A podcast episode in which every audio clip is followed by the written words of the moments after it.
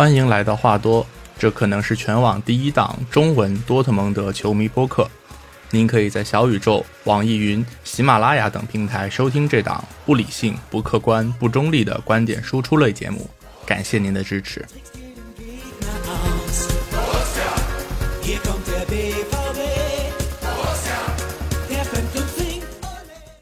好，大家好，欢迎来到最新一集的话多，我是主播 Steven 啊，这个确实这个啊，好久不见啊，好久不见。我们上一次节目是大概六月六月十几号的时候，对对，上个赛季做了一个总结回顾，然后当时说关于这个下窗的操作，我们会单独来聊一期，然后这一期就等了等了一个多月的时间。但其实我我另外一档聊以色列的节目已经搁了有两个月了，所以相比之下，这个可能还好吧。对啊，最近就是啊事儿比较多，然后也一直有一点懒，然后就是等我看到说哦球队已经收假集合，已经踢了好几场热身赛，然后马上就要去美国，然后来开启这个呃最终阶段的这个冲刺备战了。我说好吧，那不能再拖了，是时候把这个。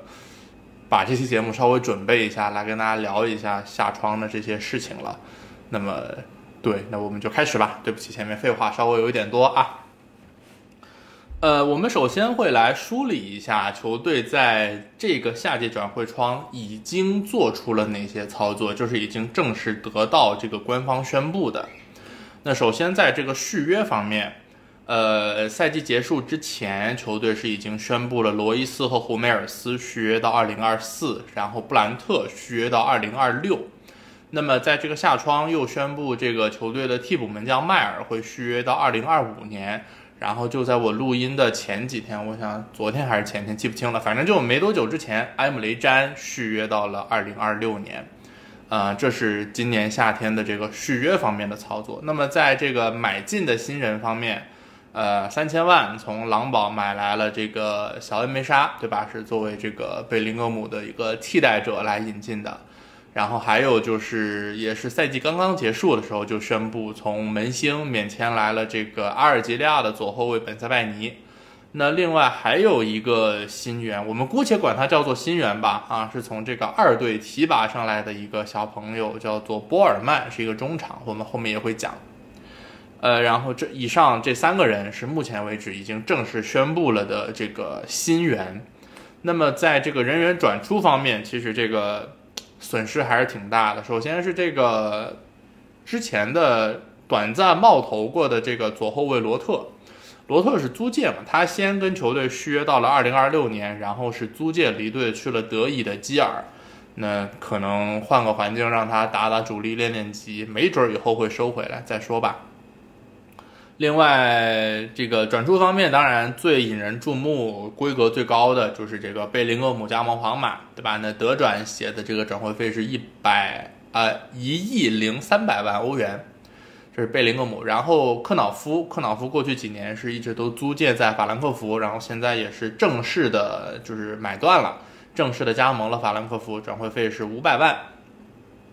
这两个人是卖出了钱的。那除此之外，还有一批球员是合同到期离开了球队，比如像帕斯拉克，然后还有之前二队的呃二队和 U 十九的门将翁贝豪恩，还有这个后腰达胡德，然后格雷罗，还有莫德斯特，以及啊这个伟大的解约舒尔茨，对吧？严格来说，舒尔茨不是合同到期，是这个。双方协商解约走人的，反正不管怎么说，就是就是没有收回来转会费，走人了。那么以上是这些就是转出的这个这个人员的情况。嗯，对，那么基本的情况就是这些，然后我们来稍微细致的来稍微聊一下，先说续约吧。续约方面，呃，上赛季末之前宣布的这三个人，罗伊斯、霍梅尔斯、布兰特，这个我们在之前的节目里面基本都聊过了。那关于罗伊斯，稍微有一点多可以聊到的是，罗伊斯在今年夏天正式宣布卸任队长，对吧？这个大家也是引发了很多的讨论，包括可以看到大量的罗伊斯人密表达不满，然后也能看到一些这个。球队的这个球迷和人密之间发生了一些这个怎么说争论。我个人的建议是，队密不要试图跟人密在这个问题上做争论，因为大家的出发点本身是不一样的。就是你队密的出发点是希望球队能更好，球队能有更好的成绩，球队能够顺利的完成一个对吧？这个人员的更新换代。但是人密其实他根本不在乎你球队怎么样，他巴不得你球队降级，只要对吧？只要哥哥不受委屈就好。对吧？我们我们来打一个怎么说极端一点？我我们来做一个极端一点的假设好了，就比如说，呃，罗伊斯打一赛，罗伊斯踢一个赛季的板凳，但是多特蒙德拿联赛和欧冠的双冠王，和罗伊斯拿金球奖，但是多特蒙德降级，在这两个情况下。在这两个我们假设出来的非常极端的这个情况，让大家来做选择，那人密会怎么选，队密会怎么选，大家自己想，好吧？就是本身大家出发点就是不一样的，所以也我觉得也不需要试图去去去说服别人或者怎么样，那对吧？人密觉得说啊，这个多特蒙德俱乐部不当人，让我哥哥受委屈。那所谓受委屈，不外乎就两点：一是这份续约合同让罗伊斯接受了降薪。二是在今年夏天，罗伊斯卸任了这个队长，交出了队长袖标。那关于降薪的问题，其实我们之前也讲过了，就是如果罗伊斯他自己觉得多特蒙德给他提供的续约合同工资太少，对不起他这么多年在球队的功绩也好，地位也好，他完全可以找一个地方去挣大钱，对吧？你去沙特呀，现在这不是这么多这个球星都趋之若鹜往沙特跑吗？对吧？像内维斯这种。正当打之年，他说的很明白，就我去沙特就想让我的家人过更好的生活，就是人家给我的钱更多，那我就去沙特踢球没关系，对吧？就是以罗伊斯这么多年积攒下来的地位和口碑，他如果真的想要去赚钱的话，他完全可以去追求这样的一份大合同，没有人会责备他，大家都觉得就是球，他对这支球队仁至义尽。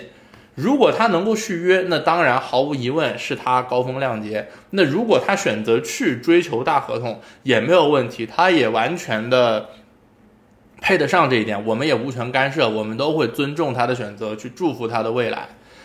对吧？那现在的情况是，罗伊斯自己亲口说，我不考虑去别的球队，我就想在多特蒙德退役，对吧？这个话是罗伊斯自己亲口说出来的。那么你罗伊斯人民，你可以说。是罗伊斯高风亮节，你也可以说是俱乐部 PUA 了他。但不管怎么说，无论如何，这个降薪续约的这个决定都是罗伊斯自己做出来的，不是说凯尔在旁边拿了把枪顶在罗伊斯脑袋上，逼着他必须要签这个降薪续约的这个合同的，对吧？那既然是罗伊斯本人自己做出的这个决定，那你人密在逼逼个什么劲儿呢？我不是很明白，这不那什么不急那什么急嘛？对吧？然后再说卸任队长的这个事儿，卸任队长其实也是罗伊斯自己提出来的要求，对吧？是他自己说我不想再做队长了。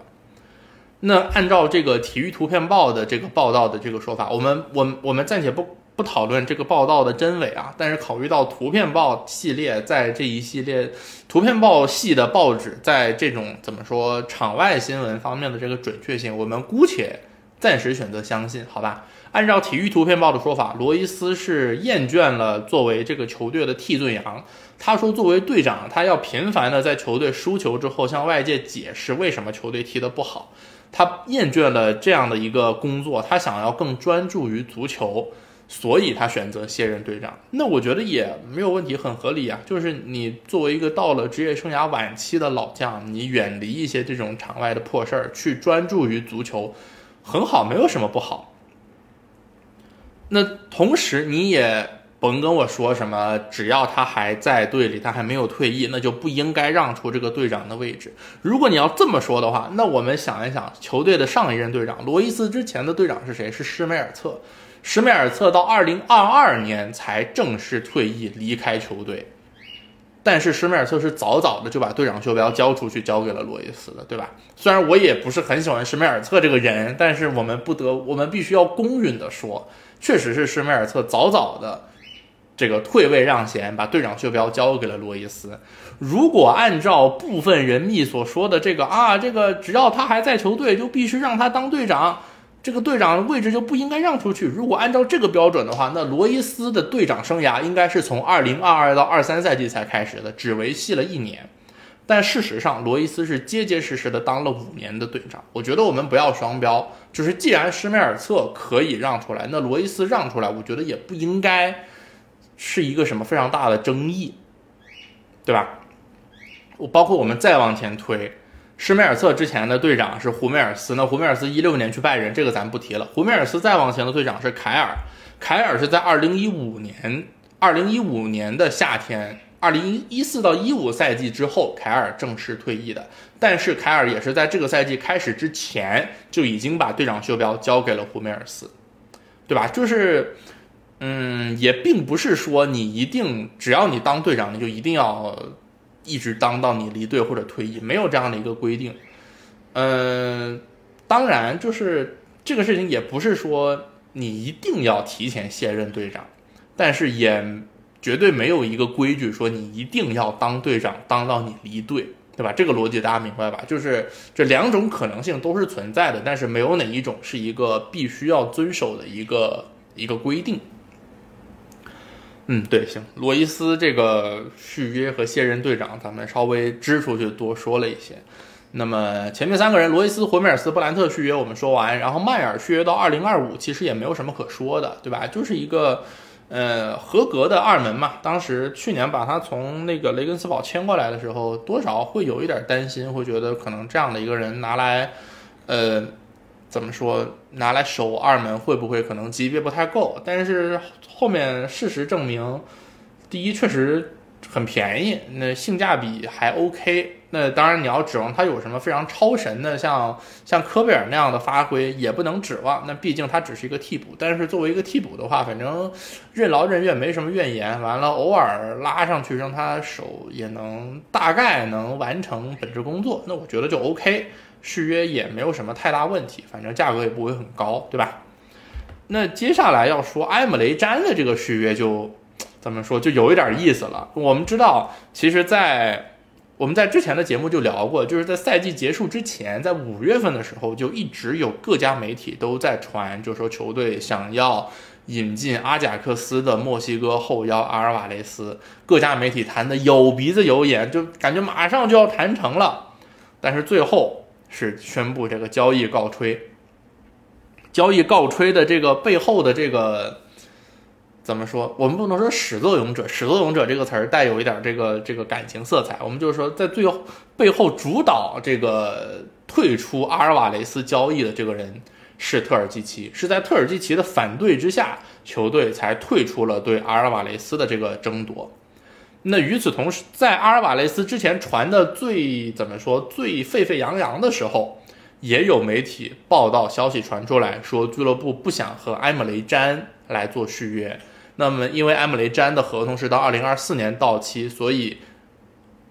只剩一年，然后又不续约，那么很有可能就会在今年夏天把埃姆雷詹卖走。那最后的结局是。退出了阿尔瓦雷斯的交易，然后续约了埃姆雷詹。埃姆雷詹是以一个降薪续约的方式续到了二零二六年，而且按照罗马诺的说法，在埃姆雷詹的这个续约当中，特尔季奇发挥了非常非常重要的作用。也就是说，在六号位的这个人，起码别的咱不说，起码在六号位人选的这个问题上，凯尔和特尔季奇两个人是有分歧的。凯尔更喜欢。阿尔瓦雷斯、特尔季奇更喜欢埃姆雷詹，那么最后是特尔季奇占了上风，球队选择续约了埃姆雷詹，放弃了阿尔瓦雷斯，对吧？目前来看是特尔季奇说了算，那么也希望就是两个人的这个分歧仅限于此，不会进一步的对球队的引援产生什么更加恶劣的影响，好吧？我希望是这样。那关于埃姆雷詹的续约，有人说续到二零二六年太长了。那也有人说说埃姆雷詹来队里这么几年的时间，其实多数时候表现都不是特别的让人满意，只有少数时候能拿出来非常不错的表现。那对于这两种不同的这个质疑，我觉得我们先来说这个年限吧。我觉得年限续约这年限问题是不太大的。埃姆雷詹一九九四年出生，现在二十九岁，对于一个后腰来说，二十九三十岁差不多才慢慢步入到职业生涯最黄金的这个年龄段。那么，即使在这份合同到二零二六年到期的时候，埃姆雷詹也就只有三十二岁。只要他在这几年之内不出现那种非常致命大、非常致命的那种大伤病，应该对吧？他在三十二岁的时候，应该不至于说会老的踢不动。所以，我我我觉得啊，就是年限不需要就。就是这个合同的年限不是一个特别大的问题。那至于表现，确实从埃姆雷詹加盟到现在，他在多数时候，我们说的难听一点，都在划水。就我有一个朋友，他的评价是说，埃姆雷詹非常的聪明，他知道要在哪些比赛好好的、认真的用全力去踢，哪些比赛可以划水。就的确，他在多数时候的表现都是怎么说，显得稍微有一点不让人满意。但是我们客观来讲，在上个赛季的后半段，球队这样一波连胜，然后一度非常非常接近拿到德甲冠军的这半个赛季里面，埃姆雷詹是球队中场最好的球员之一，他的表现甚至要好过贝林厄姆，起码我是这么认为的，对吧？那么现在的这个情况是，你谈了半天阿尔瓦雷斯来作为一个这个六号位上的替代人选，但最终放弃了阿尔瓦雷斯。那你现在一时半会儿你也没有一个很合适的替代的人选，然后又考虑到埃姆雷詹过去半个赛季踢的确实非常的不错，那么站在俱乐部的角度来讲，我觉得和他续约是一个相对稳妥的选择，对吧？我就所以我觉得和他在这个时候选择续约也是没什么问题的，更何况他他签的这份新合同和和包括罗伊斯、胡梅尔斯他们签的合同一样，都是那种。呃，基本工资降低，然后你的薪资会根据你的场上表现来有一个上下，来有一个浮动的，所以我觉得这也算是在一定程度上降低了这个合同的风险。同时，我们也要考虑到，在罗伊斯交出队长袖标卸任这个队长职位之后，新队长的人选还没有正式的确定。那埃梅雷詹肯定以他的，首先他是一个德国人，德国国脚，然后以他的这个资历来讲，他肯定会是队长的有力人选之一。就算不当队长，肯定也是队委会的成员之一。所以那其实这也是怎么说让他给他续约的一个理由。同时别忘了，埃姆雷詹还是一个相当稳定的点球手。上个赛季最后一轮的美因茨那个点球，如果是埃姆雷詹来发，而不是阿莱来发，那。或许结果会不一样，对吧？好啊，这个这个续约的情况我们差不多讲了这些，然后我们来看一看，呃，夏天的三位新人（打引号的新人）。首先来讲这个二队提拔上来的博尔曼，博尔曼啊，当然我也没看过二队的这个德丙的比赛，查了一下资料，是一个二零零一年出生的中场，到现在二十二岁，岁数。对吧？严格来讲，作为年轻球员来讲，岁数也不小了，但是也还 OK，也应该还有进一步提升进步的空间。然后中场多面手啊，就是中前卫、前腰，然后边锋，其实都可以打。他是二零二一年从狼堡来到多特蒙德二队，那刚来的时候其实主要是打边路，然后在上个赛季主要在打前腰和中前卫，甚至偶尔可以去客串一下前锋的位置。上赛季在德丙是三十一场，三个进球，八个助攻。那么这个水平目前来看，肯定跟多特蒙德一线队的要求还是有一定差异。所以我觉得他可能主要的作用还是在一队凑一凑数，除非是中场出现了一个比较严重的那种伤病潮，否则短期内他应该出场机会还是比较的有限。呃，这是波尔曼，然后本塞拜尼，本塞拜尼。嗯，对吧？肯定就是新赛季主力左后卫的这个人选了，一个阿尔及利亚的左后卫，他身高有一米八六，这个就和格雷罗完全是两个路数了，对吧？格雷罗是那种身材矮小、走技术流的，脚下技术非常突出的这个这个这个边后卫，但是本塞拜尼相对来讲，他的冲击力。会更强，他一米八六的这个身高放在边后卫里面，肯定算是那种大体型的边后卫。那相对来讲，在高空球这方面会稍微的有一些优势。而且，如果球队在某些时候需要改打三中卫的话，本塞拜尼是有这个能力来打三中卫的这个靠边上的这个中后卫的这个人选的，他是有这个能力的。那这个球员他的单防能力。一对一的防守能力和他的这个速度也都 OK 说得过去。那作为边后卫，他的缺点是防守位置感比较差，而且比较容易吃牌儿，就是有的时候上抢啊这些会有一些会显得有一些鲁莽。他上个赛季在德甲踢了二十八场比赛，能进六个进球，这个数据对于边后卫来说，甚至可以用可怕来形容，对吧？但是他二十八场吃到了七张黄牌，这个数字是有一点多的，而且考虑到，呃。本塞拜尼打左边，他身前可能多数时候站的会是阿德耶米。那阿德耶米其实也是一个，我们上赛季看下来，对吧？他也是一个回防非常积极，然后动作可能有时候会有一点大，会容易吃牌的这么一个球员。所以，如果左边路两个人都是这种容易吃牌的这种这种风格的话，可能会是一个隐患。而且还有还有一个隐患是，他是阿尔及利亚国脚主力的后卫。那别忘了，在二零二四年的一月份，还有一个叫做非洲国家杯的比赛，他到时候作为阿尔及利亚的主力，肯定是要参赛的。那当然，德甲联赛它有冬歇期，它不会像那些英，因为英超球队，我们知道英超没有冬歇期，所以很多英超球队它在非洲杯期间的这个战力的损失是很大的。比如前几年的利物浦，对吧？萨拉赫和马内同时都去打非洲杯，对利物浦的影响其实不小。那德甲有冬歇期，所以这方面影响可能不会那么的大。但是不管怎么说，你在别人休息的时候你要踢比赛，这多少肯定是让你。对吧？损失了一个你休息的这个时间嘛。那同时也不要忘记，他作为阿尔及利亚人，他是一个穆斯林。那穆斯林，我们知道伊斯兰教有一个习俗叫做斋月，在斋月里面，你是在从日出到日落都是不能进食的。那这个风俗对于足球运动员来说，呃，肯定是会有一些影响。去年啊，不是去年，上个赛季，上个就刚刚过去的这个赛季。当时我在看那个欧冠，这个 AC 米兰对那不勒斯的这个比赛里面，当时 AC 米兰队的后腰这个本纳塞尔也是阿尔及利亚的穆斯林，那个时候正好就在过斋月，那在场上明显能够感觉出来，就是本塞拜尼啊，不是这个本纳塞尔，他当时在场上的这个跑动能力明显是要相对的差一些，因为吃不饱饭嘛，对吧？那我查了一下，明年的斋月是二零二四年的三月十号到四月九号，那，对吧？三四月份这个时候正是赛季后半段冲刺的一个非常关键的时候。那么本塞拜尼如果在这个时候他要遵循他的这个宗教信仰来做这个封斋的话，可能也会对他的竞技状态多少会有一些影响，好吧？我们，呃，希望不要有太大的影响，但是我们先把话放在这儿。好，接下来来说这个恩梅沙，好吧，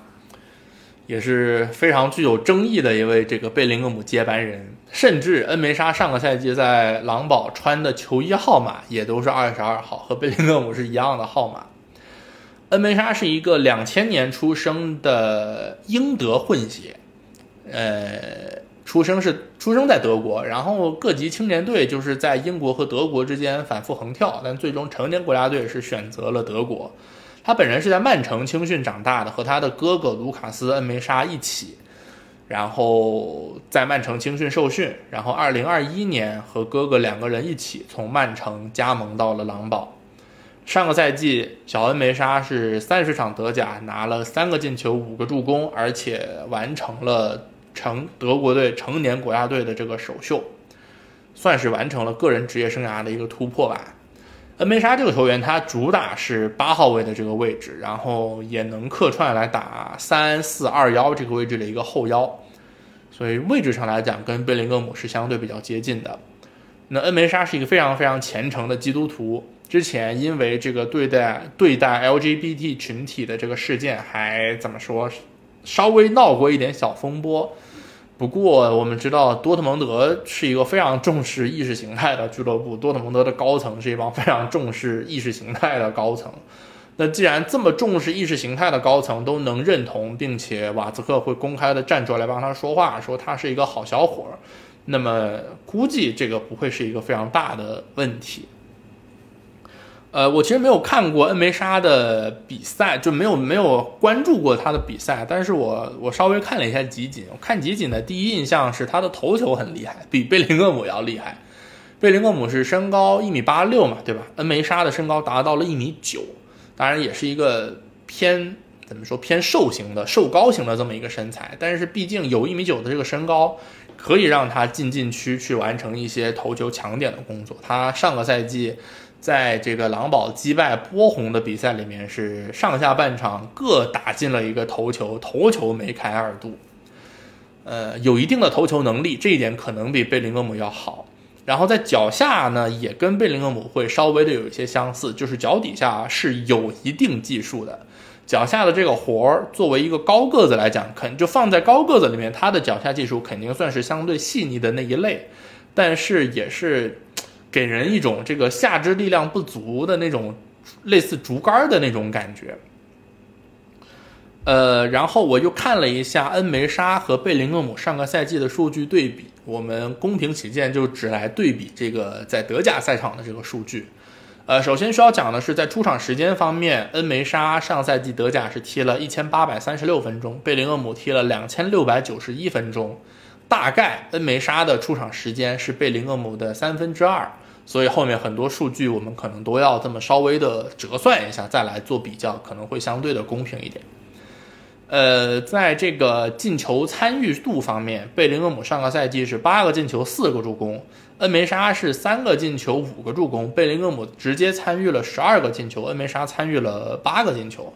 那么我们非常不负责任的、非常简单粗暴的。用这个这个参与进球数和出场时间来做一个对比的话，那其实两个人在这方面的效率是比较接近的。那当然，我再重申一遍，这是一个非常不负责任、非常粗暴的一个对比方式，只供大家参考。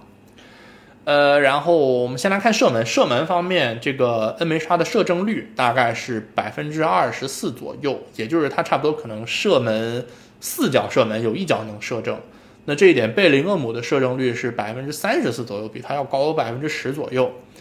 呃，那同时在场均的射门数方面，恩梅沙场均一点八一次射门，贝林厄姆场均是二点二一次射门，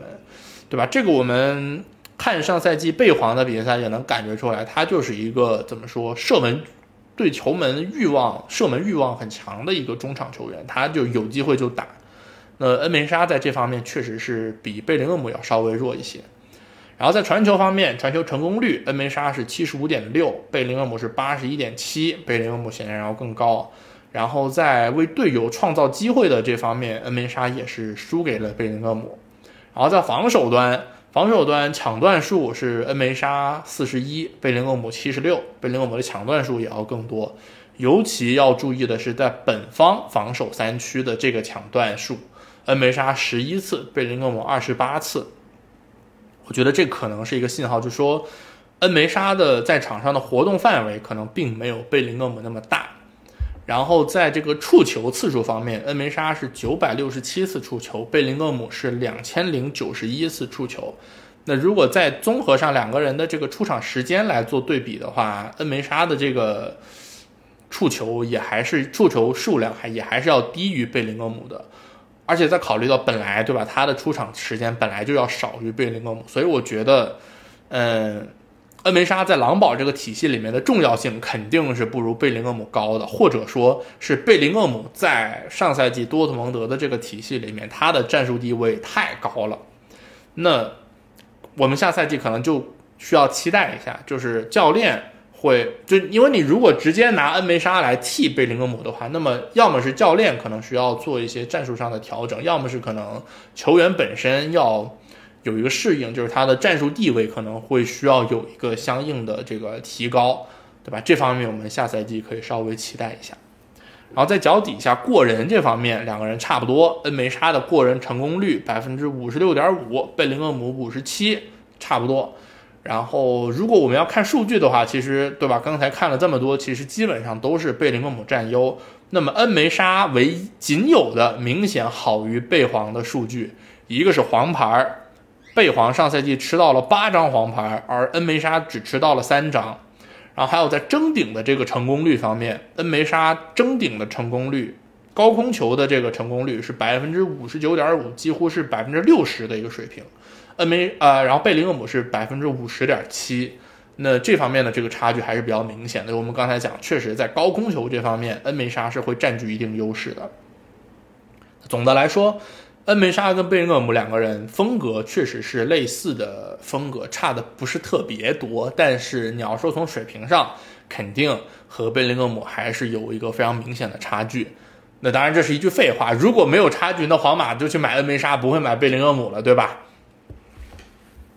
恩梅莎这个球员三千万买过来的这个价格，我觉得贵肯定是贵的。我们回想一下，呃，同样是作为德国国脚中场，那布兰特在二零一九年过来的时候，他当时是一个稳定能够进德国国家队名单的一个水平。虽然打不上国家队主力，但是每一次国家队的名单都能有他。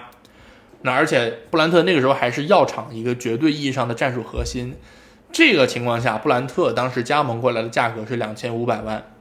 那恩梅沙，对吧？上个赛季才刚刚第一次进到德国的成年国家队，那同时上个赛季也是他第一次作为主力来完整的踢满一个赛季，所以这样的一个球员要三千万，显然是稍微的有一些贵。那其实我。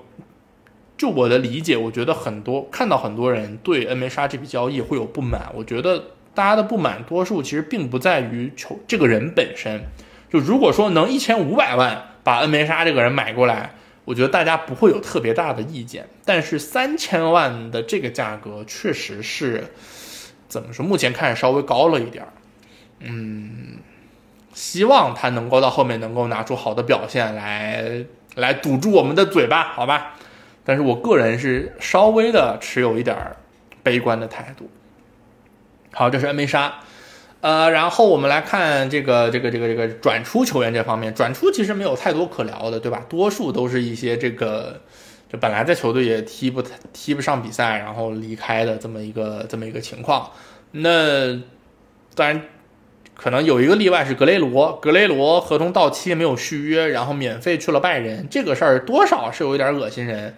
然后他到了拜仁，在这个亮相的发布会上说，希望找到一支符合自己水平和雄心的球队。言下之意就是说多特蒙德配不上他。那这个话就显得更加恶心人。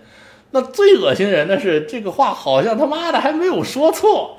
就啊，挺烦的，挺烦的，很难评啊。祝他多受伤吧，好吧。这个上呃，昨天刚刚看到新闻说他好像是。呃，有一些拉伤的情况，会没有办法跟拜仁去这个这个季前的这个拉练，呃，希希望这是一个常态，好吧？哎，有一点阴暗了，这样不好，这样不好。那除了格雷罗之外，还有一个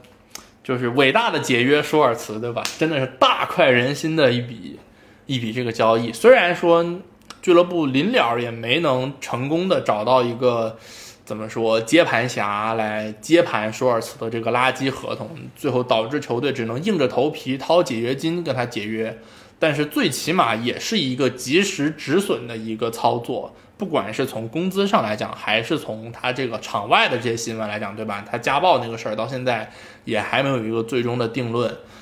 呃，所以说能省下几百万，然后能把这样一个包袱甩掉，我觉得还是。还是好事儿，还是好事儿，鼓掌吧。呃，行，我们稍微的回顾了一下，在这个转会窗截至目前为止，球队已经做出了哪些操作。那么接下来我们来看一看，还需要做哪些操作，或者说，我认为，我个人认为，还需要做哪些操作。我们按位置来看，首先从门将位置上来讲，那毫无疑问一定要做的一个事儿就是续约科贝尔。这个事儿我们啊也通过媒体报道看到，这个俱乐部看像罗尔新闻啊这样的相对比较权威的媒体都在说，就是说和科贝尔的这个续约谈判正在进行当中。那科贝尔目前的合同是到二零二六年到期，年薪三百五十万。呃，俱乐部内部也认为，就是说这个。三百五十万的这个年薪是不能很好的反映科贝尔在现在这支球队当中的这个价值的。所以，如果球队和他续约的话，肯定会是涨薪，然后续一份长约，应该会涨到队内顶薪之一。而且，科贝尔也是队长的候选人之一。我觉得科贝尔是，就是综合他的年龄和他现在在场上展现出来这的这个水平来看，科贝尔在门将位置上的排名，在世界上所有门将当中的这个排名。肯定是要高于多特蒙德在所有俱乐部里边的排名的，就是因为说综合年龄和水平啊，就是可能有一些很厉害的高龄门将，那可能会排在他的后面。但是毕竟科贝尔是九七年年底，约等于九八年生人，到现在就二十五六岁的这么的一个年龄，那。对吧？所以就是我看了一下那个德转的门将位置上的身价，科贝尔在这个位置上能够排到全球第七。就是当然有一些岁数大的门将，可能他水平高，但是因为岁数大，所以按照德转的这个算身价的这个这个逻辑，可能会往后排。那排在前面的，可能基本上都是以这个年轻一点的门，就岁数不太大的门将为主的。那么在这个身价的这个排名里面，科贝尔能排到第七。相比而言，多特蒙德在全欧洲的俱乐部，你要排，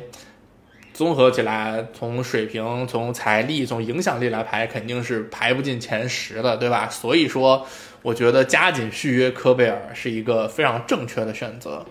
希望科贝尔能够像像魏登费勒一样，就起码能够在俱乐部守个十年、十几年什么之类的。就算。坚持不了那么长时间，就算真的要把它卖走，你至少也要把它卖一个高价，好吧？所以续约科贝尔是今年夏天一定要做的一个事情。然后中卫，中卫这个位置上啊，今年夏天有一笔非常遗憾的交易没有做成。本来说这个上赛季对斯图加特送出了这个灾难失误的库里巴利。呃，本来按照罗马诺的说法，他这个租借加盟英超升班马伯恩利，然后附带一千五百万的强制买断，本来这个交易都要 here we go 了，但是最终还是谈崩了，没有去成，没能卖给伯恩利，确实是有一点可惜，因为我觉得如果他能够去伯恩利的话，可能就是是一个对大家都好的一个一个交易，就是。因为我们知道伯恩利的教练是孔帕尼，孔帕尼自己踢球的时候就是非常顶级的一个中后卫，所以以库利巴利的这个身体条件，没准儿让孔帕尼调教一下，可能还能踢出一些名堂来。那对于我们来说，我们也是也算是赚到钱了嘛，对吧？当时引进他成本非常低，然后现在能够一千五百万卖出去，也算是有的赚。但是很遗憾，这个交易最后没有谈成。也是伯恩利那边幡然醒悟，觉得 不是特别划算。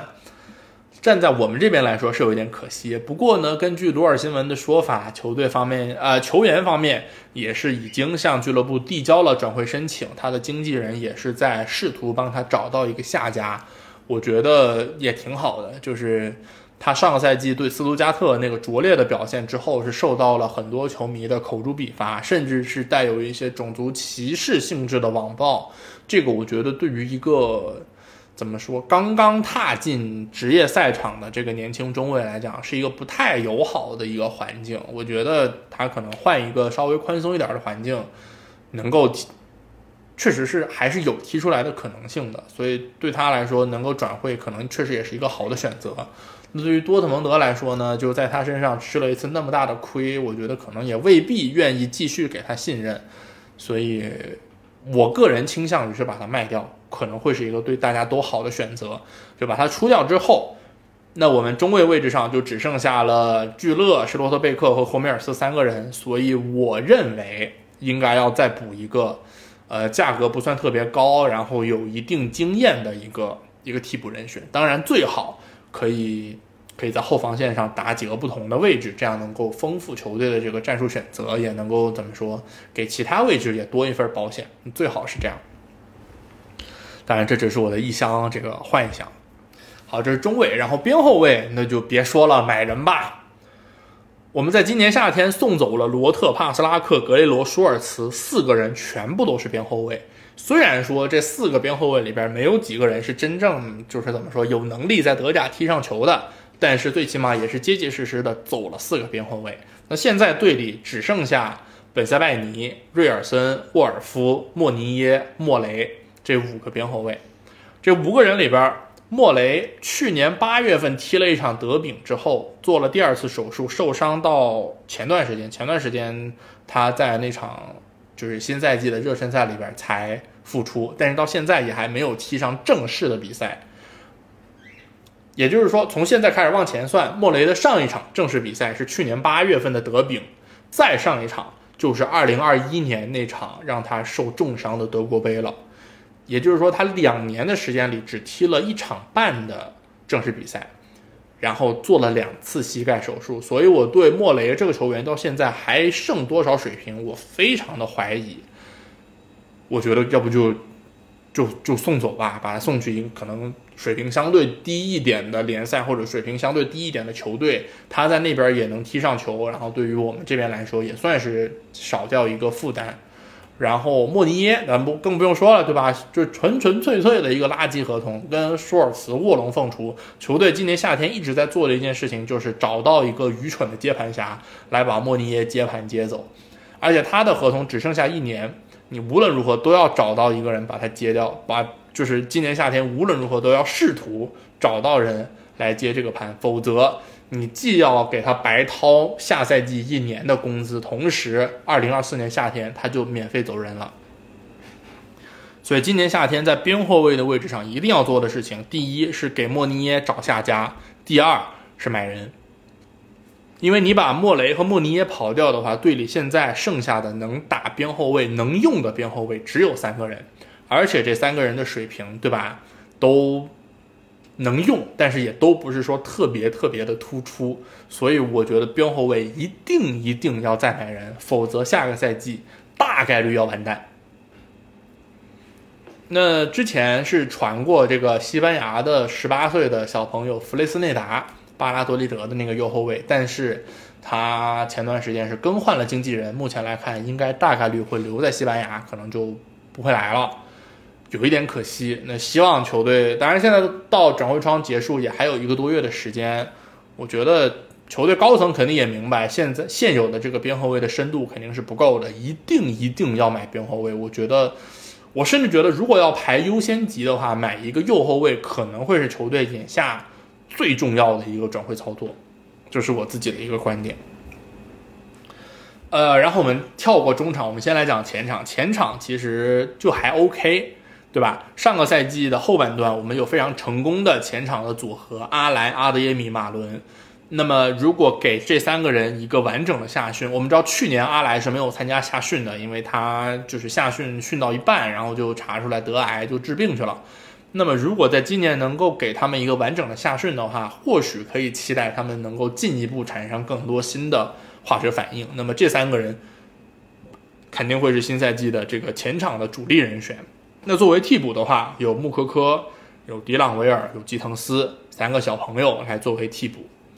那还有一个人是阿扎尔，这个上赛季租借去荷兰，反正踢的也不是特别成功。现在回来，反正给他找下家呢也没有找到。我觉得如果阿扎尔能清掉，然后来清出一些这个薪资空间，当然是最好的，因为他的合同也只剩下一年到期了。你今年不卖的话。明年也是和莫尼耶一样要免费走人，实在实在送不走阿扎尔的话，把他留着凑个人头也不是不行，因为阿扎尔现在他的他在场上能表现出来的能力有多少有待商榷，但是最起码他可以胜任的位置是很多的，对吧？不管是你如果。左边锋、右边锋，甚至可以打前腰，甚至也可以顶到这个突前的位置顶一顶也可以。甚至你要打这个三中卫的话，他他还可以打边翼位，就是这个多面性是小阿扎尔现在最突出的一个一个竞争力。所以我觉得实在实在出不掉，把他留下来打一个各个位置的替补也不是不行，因为我们要考虑阿德耶米和吉滕斯这两个小朋友都稍微的有一点脆，目前看来都比较容易受伤。那至于迪朗维尔，迪朗维尔当然他上个赛季最后一轮踢美因茨替补上来踢得不错，但是他是不是真的做好了能够在一线队稳定出场的这个准备？我觉得可能也还是一个未知数。所以留着阿扎尔也不是不行，但当然最好还是把它卖掉。那另外雷纳其实也是可以在前场打好几个不同的位置，中路也可以，边路也可以，所以。O，所以现现有的这个配置是 OK 的。然后我们在之前的节目里面还聊过一个人，叫做杜克施。我们讨论过，就是有没有可能把杜克施买过。当当时也是有媒体报道过，就是可能把杜克施买过来来打第三前锋。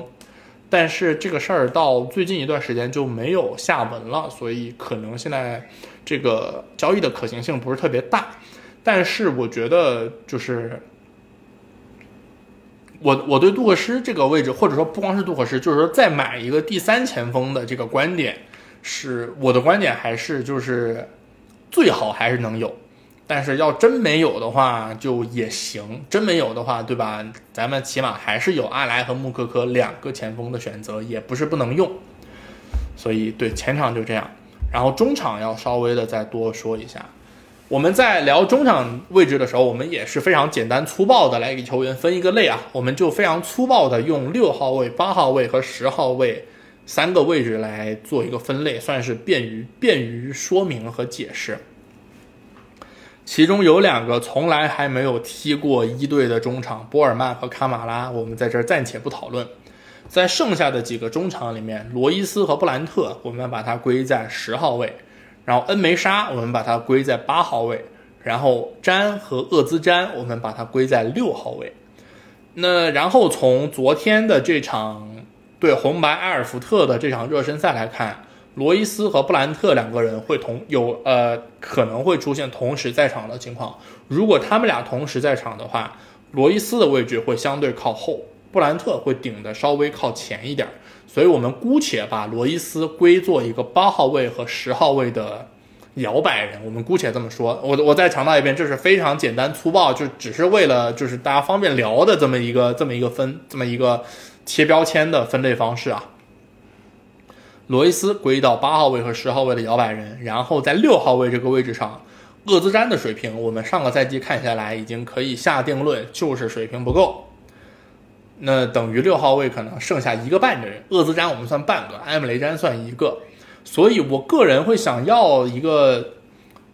一个怎么说六号位和八号位的摇摆之间的之间摇摆的球员，就是他首先他要有一定的防守能力，他可能不一定是一个专职的防守型的后腰，但是他要有一定的防守能力，那同时他要能够上下翻飞，通过跑动也好，传球调度也好。来把球队的几条线能够串联起来，起到这么的一个作用。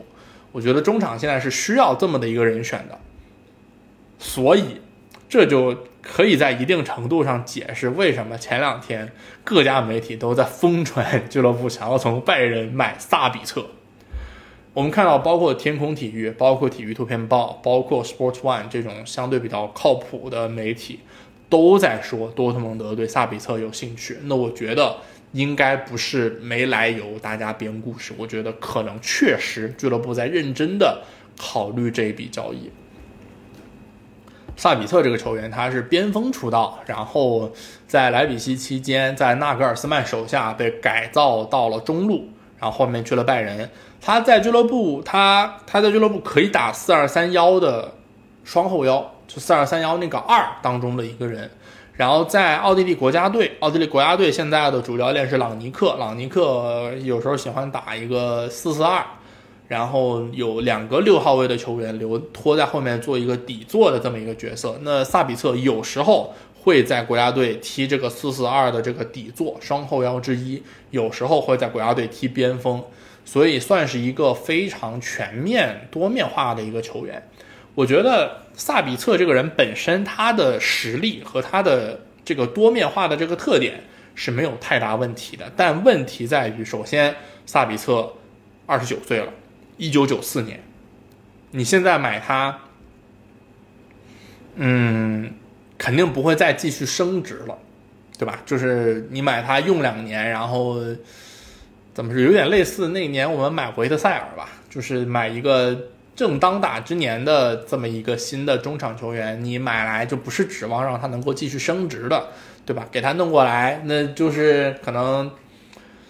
用两年他的巅峰期，然后可能就得自由身送走的这么一个状态。首先年龄是一个问题，再其次。现在摆明现在的情况很明显是拜仁不想要萨比策，他们想甩掉萨比策这个包袱。那这个时候你凑上去，拜仁想甩掉这个包，想甩掉萨比策这个包袱，你多特蒙德凑上去把这个包袱接过来，那你不是萨比吗？你不是给拜仁当接盘侠吗？你这个时候掏两千万给拜仁当接盘侠买来萨比策，拜仁扭过头拿这两千万加价去买凯恩，好，直接阵阵容升级，直接迎来质变，哈，拜仁还得谢谢咱呢，对吧？那你你多特蒙德这个时候做萨比策这种性质的交易，不就纯萨比吗？所以就是说，人肯定是要买的，无论如何，你这个就是这个位置的球员肯定是要买的，但是萨比策。这个人不行，好吧，就是不是啊，也也不是这个人不行，是萨比策这个交易不行。就是 你给拜仁，当然我们也在拜仁身上做过一些这个还算 OK 的交易，免签聚乐也好，然后把胡梅尔斯买回来也好，这个场外什么影响咱不说，但场内起码这两个人拿出来的表现，我觉得都还是 OK，没有问题的。那。但是我们对吧，也从拜仁接盘过格策，接盘过罗德，那这两笔交易最后是什么下场，大家也都记忆犹新。所以我觉得，就真的不要做这种接盘侠，真的没有什么很大的意义。但是买人还是一定要买的啊！希望希望俱乐部还是就不能不能摆烂，该买的人还是要买。行，那呃。怎么说？算是输出了一些我个人希望球队在接下来的这个转会窗还应该要做的一些操作。那么按照这个德转给出来的这个统计，那今年的这个转会窗截至目前，球队是净赚了七千八百万欧元，赚的还挺多的哈。就我觉得球队。当然，你你说大富大贵肯定不是。你别说跟英超什么切尔西、阿森纳这种豪门、这种这种特别特别有钱的美国老板比，你跟拜仁比，咱们也确实不是一个级别。但是呢，咱们肯定也不是那种完全揭不开锅的球队。我觉得，呃，你既然你还是稍微有一点雄心的话，那该花钱的地方你还是得花，对吧？像咱们这种每年都有欧冠踢的球队，你别整的太抠搜吧，那。对吧？这转会净盈利七千八百万，这个对于一个欧冠球队来讲，赚的是不是有点太多了？你多少花点啊？啊，行，算是我对球队的一点小小的期望。行，那这一集啊，关于夏季转会窗的这个事情，我们就差不多聊到这儿。然后，球队的新赛季还有应该不到一个月。就要开始了，那让我们去对新赛季继续保有一些期待吧，好吧？行，那这一期我们差不多就聊这么多，下一集什么时候更新？那下一集再说。先这一集就先到这儿吧，大家再见。